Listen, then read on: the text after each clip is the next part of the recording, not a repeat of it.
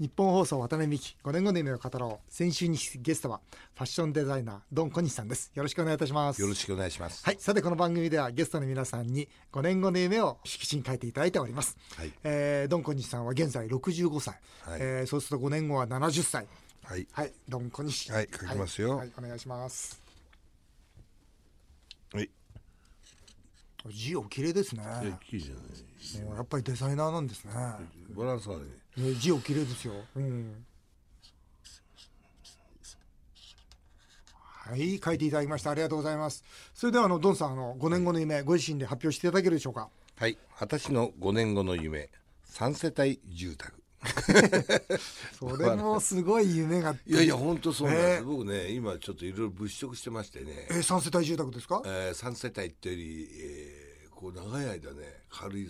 沢、はいあと葉山、はい箱根、はいもう時間があると泊まりでね、ずーっといろんな物件見てるんですえよ。ーいや、欲しいんですよ、実は。ほう別荘じゃなくて別荘ね。別荘でえうんーずーっと見てるうち見てるうちにあれエスカレートしてきますね、うんしかもこういうログハウスでフィンランドのはいこうだよ、はいはいはいどんどんどんどん最初は数千万がエスカレートしちゃうんでうす、んうんでも最近思うのはこれ一人で住んでもしょうがないだろううんうんと、うん、というそれだったらこういうお金があるんだったら東京にねはいちょっといいいい場所にはい3世帯の立派なもの作った方がいいんじゃないかおってちらっと子供になんか言ったらしいんですおおようそしたそしたららもうその気になっちゃっておううんこの前手紙が来ましてねお子さんから、うんあのパパのことを考えた私のビジネスもやっぱりイタリアのようにそのいわゆるなんであのファミリービジネスはいみたいにしていきたいし、うんパパのそのいわゆる知恵とか、うんその考えであるとかノウハウみたいなものもそのデザイン活動いいですファッション業界のあれに欲しいと。いいですね、うん、でママもパパもまあ離婚してますけど、うんあの心配だと体がね、う手術もしたりしてるので、はいっていうようなことで3世帯住宅の方がちょっとかっこいいのをしかもデザインしてっていうわけだよ。お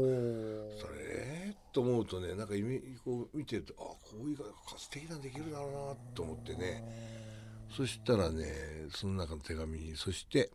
年内中にでも女性関係は整理していただきたいって書いてあったらびっくりしましたよ本当にそ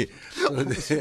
すごえいいえい娘さんですね、あれですよね先週もお話しいただきましたけどその事業がダメになった時に離婚されちゃったんですよねそうですそうですそうですよね、はいその時娘さんはお母さん側についた着いたってもうそれロンドンに留学留学あし長い留学されて留た学なかったんですよあーはいだからね本当に面白いです孫も中学生ですしねあそうですか下の子が4年生でしょもおうそうするとねなんかそういうのが幸せかなと思ってその代わりほら1階2階全部もう入り口も別ですよなるほど僕なんか3階ですから3階専用のエレベーターとかね誰も入れないとかさみたいな ドン小西さんとそれから別れた奥様とそれから娘さんはとい娘さんのお子さんと、そうですねで3世代住宅を作ろうと,、 はいはいと考えてらっし考ゃるえてますあでも条件があるわけじゃないですかガールフレンドやめてくれって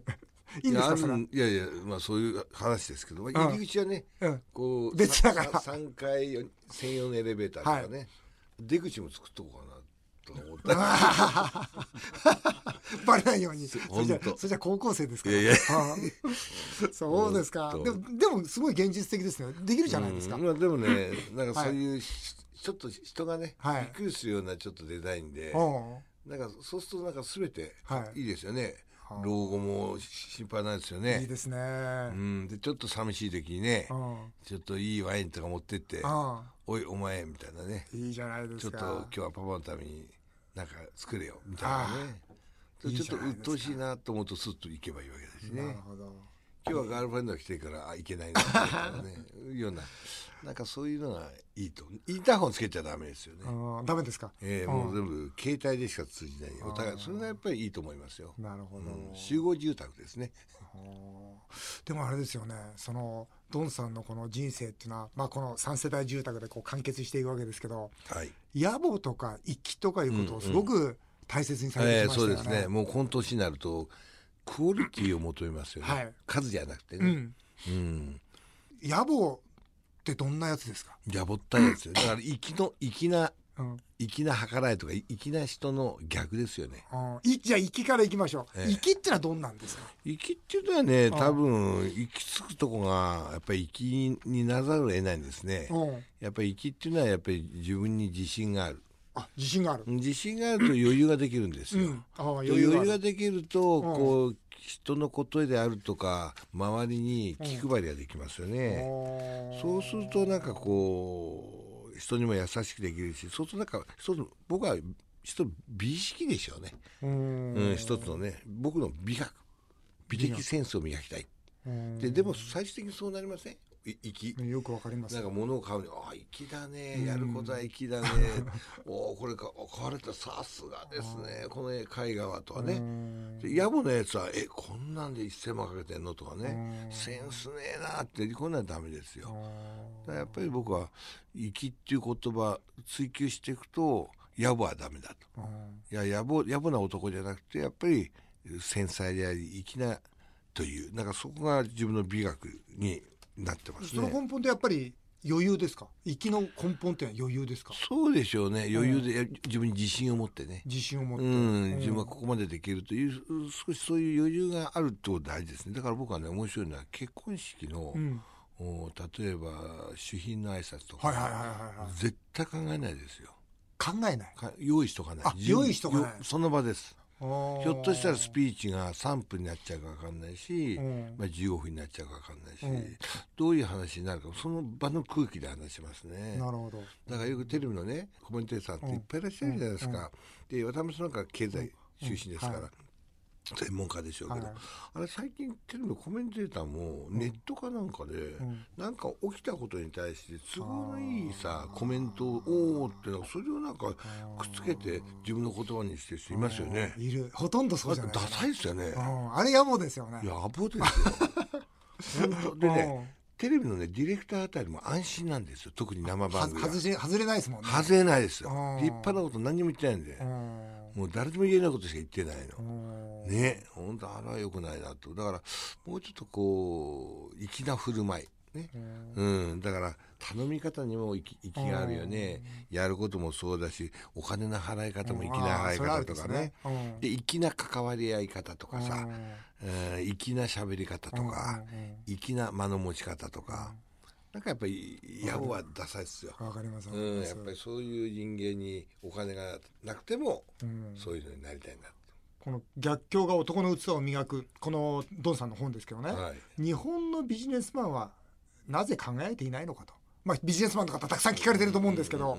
まあ、野暮が多いとうんいうふうにこうはっきり言われてるんですけど、はい、で偏ってんです偏ってる、すごく偏ってると思いますよ考え方がうんそれとやっぱ無理をしてると思うね自分っていうのを持ってないし自分ってよく分かってない人がいるんですよねうんだからあの僕思うのは出世する人って、多分やっぱり自分のことをよく知ってる人だと思ううんうんさっきね僕、うつ病の話を前回しましたけど、そういうのと同じで自分を分かってない人って多いですよね、うんだから自分が一生懸命下の人間には素敵な上司だというふうなみ見せてね見せて仲間にはね有効で、上には、ああいつは本当によくやるなっていう従順でふうに朝から晩まで多分そういうなんだろう処世術しか考えないで生きてる人いるでしょいるいる特に大きな会社だと、じみこしと一緒ですよ、じゅ一人がぶら下がってもどっちかないわけよ、で自分で自立するってなると、ひみこしをまず自分で真ん中で支えることが始まるわけで、だからそういう人たちってのはやっぱりちょっとこう大きな船に乗っかっちゃって意外となんだ自信もなければなんかなんだ背広にネクタイしてりゃどうにかなるだろうみたいな人っていっぱいいるんだよね。でやっぱ年功序列とか終身雇用のシステムとか、そういうところにもやっぱいな理由があるんじゃないですかねなんとかここを守ろうと、んまあドンさん本文で書いてますけど、はい守ろうとするのは野暮なんだうと、ん、そうねそうでしょそうですねやっぱり攻めていかなきゃいけないですよね、守る人っていうのはもう限界も感じてんですよあなるほどねそれと挑戦するだけの力がない、気もないっていう人ですよ。なるほどそれを守るんですよ。いえいえいえ、もう、もうそれでいいというね。うんそういう、なんかつまんない人生を送ってる人いっぱいいるよね。野暮なね。うん。政治家も野暮だとバッサリ切り捨ててるんですけど、うんはい政治家どこが野暮ですか僕は政治家今一応政治家のもんですから、政治家はっいて僕ね、こう思ってるんですよ。政治家の一人なんの力なんてね、大したくないんですよ。うんそんなの自分一人で解決できるわけないんだから、うんそうですね。どういう状態でいどれくらいの予算がかかって、うんで実態であるとかってどれくらいの期間を得てっていう、何もないですそういうことを言ってる人が多くて、うんだからなんか意外とそういう政治家みたいになってる人多いよね。うん環境を作って、まあそういう自分のほら身の回りを固めてね、うん講演会なりなんなりって、そういう人多いそうするとなんかなんかやらしい選挙のための日々活動みたいなねうん東京なのにあのそれこそ選挙区にしょっちゅう顔出したね、なななんなんだろうこの人ってダッサいなみたいなねまあそうせざるを得ないんですよねあれ選挙は悪いですよ